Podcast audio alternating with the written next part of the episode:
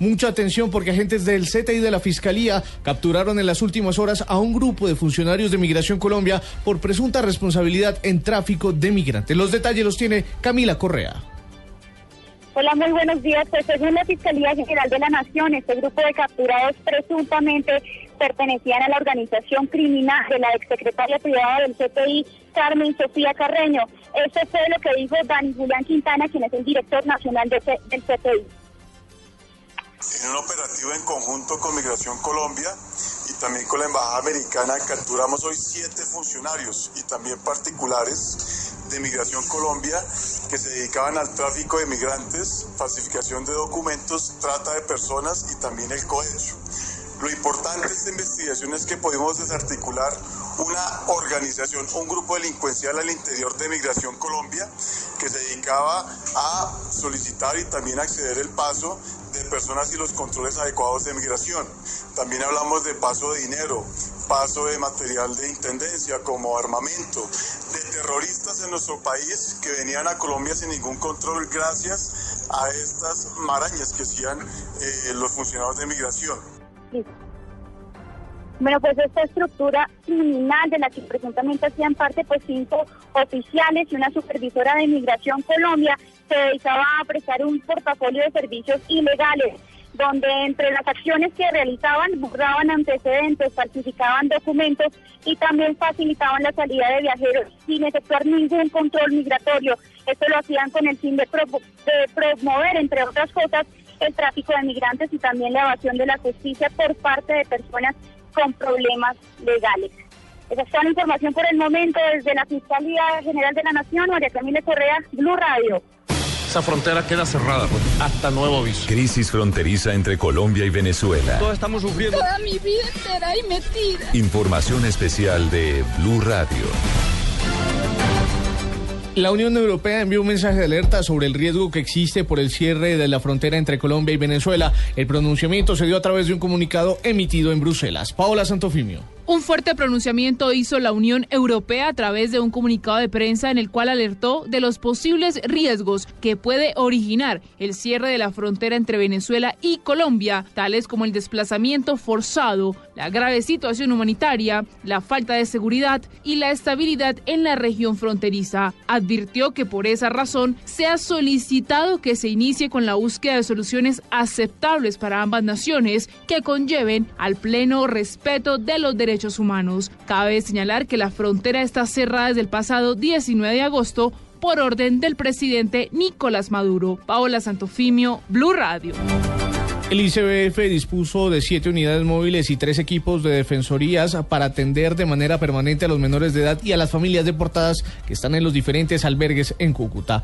En Barranquilla, Diana Comas. La directora general del ICBF, Cristina Plazas, dijo que en las últimas horas se hizo un recorrido por los albergues para acompañar y supervisar la atención que reciben los niños y niñas. Indicó que se avanza en un censo de los menores de 5 años para ampliar los cupos de las unidades de servicio de atención a esta población. Hoy tenemos unidades móviles en Cúcuta atendiendo a los niños. Lo primero es que estamos viendo las condiciones de los niños, si tienen algún tipo de enfermedad. También estamos llevando bienestarina líquida porque nos preocupa la desnutrición de los niños. Estamos llevando comida, estamos llevando pañales y lo importante es que demos soluciones a largo plazo como es la atención en primera infancia a todos los niños menores de 5 años. Señaló que según las cifras oficiales de la Unidad Nacional para la Gestión de Riesgo de Desastres, de los 1.097 colombianos expulsados de Venezuela, 220 son menores de edad. En Barranquilla, Diana Comas, Blue Radio.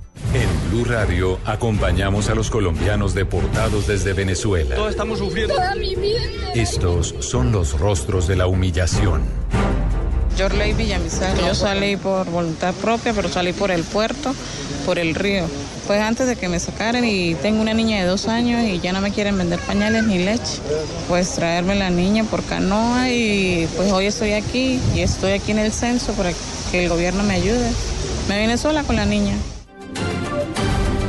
En otras noticias, la Corte Constitucional ordenó a las mineras Gran Colombian Gold y a Minerales Andinos de Colombia suspender la extracción, la extracción de oro de minas de Marmato. En Caldas, José Fernando Berrío. El fallo conocido por el gobierno departamental le ordena a las dos grandes mineras el cese de sus operaciones a partir de la entrada en vigencia de la sentencia y es la respuesta a una tutela por la denuncia de la Asociación de Mineros Tradicionales de Marmato al considerar que por cerrarles una mina en el 2014 se les estaba violando el derecho al trabajo y a la libertad de profesión. El alcalde de la localidad, Héctor Osorio, dijo que el municipio se vería enfrentado a una problemática social. El Marmato es 100% minero y, y, los mineros lo que, tienen, lo que saben hacer es trabajar la minería, no saben pues, hacer otros oficios. Esto es de, tradición, esto es de, minería de subsistencia. En un comunicado, la Gran Colombia Gol aclaró que no ha sido notificada de ninguna sentencia en tal sentido, razón por la cual no puede emitir opiniones al respecto. En Caldas, José Fernando Berrío Becerra, Blue Radio. En información deportiva, Radamel Falcao García marcó su primer gol con la camiseta del Chelsea, pero su equipo terminó perdiendo. Pablo Ríos. Diego, el delantero colombiano Falcao García ingresó al, minuto, ingresó al minuto 66 en el partido en el que el Chelsea cayó como local por 2 a 1 frente al Crystal Palace. El Tigre marcó el tanto del empate al minuto 79.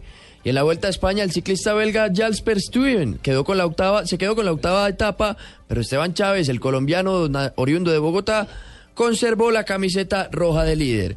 Nairo Quintana, quien está en la sexta posición de la clasificación general a 57 segundos de Chávez, habló tras cruzar la meta. Otra vez un día con demasiada calor. Eh, supimos soportarlo. Hemos llegado sin pérdidas de tiempo. Por fortuna eh, no tuve ningún problema y hemos venido muy bien con el equipo. Y nada, llegado hoy los compañeros eh, a casa de ellos y teníamos que hacerlo bien. El boyacense del equipo Movistar terminó hoy en la casilla número 21 con el mismo tiempo de Jasper Stuyven que fue el ganador. Pablo Ríos González, Blue Radio. Noticias contra reloj en Blue Radio. Noticia en desarrollo, el presidente Juan Manuel Santos junto a la Junta para afrontar la crisis de la frontera que se da por el cierre ordenado por el presidente Nicolás Maduro, viajará en las próximas horas a Cúcuta para hacerle seguimiento a todas las órdenes que le ha dado a los integrantes del gobierno para que los eh, afectados de esta crisis puedan tener las ayudas necesarias.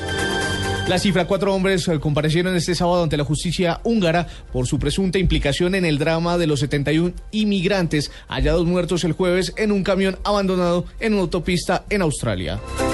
Y quedamos atentos porque el huracán Erika perdió fuerza y se convirtió hoy en ciclón tropical mientras hallaba suelo cubano al registrarse vientos que sostienen 55 kilómetros por hora, según lo informó el Centro Nacional de Huracanes de los Estados Unidos.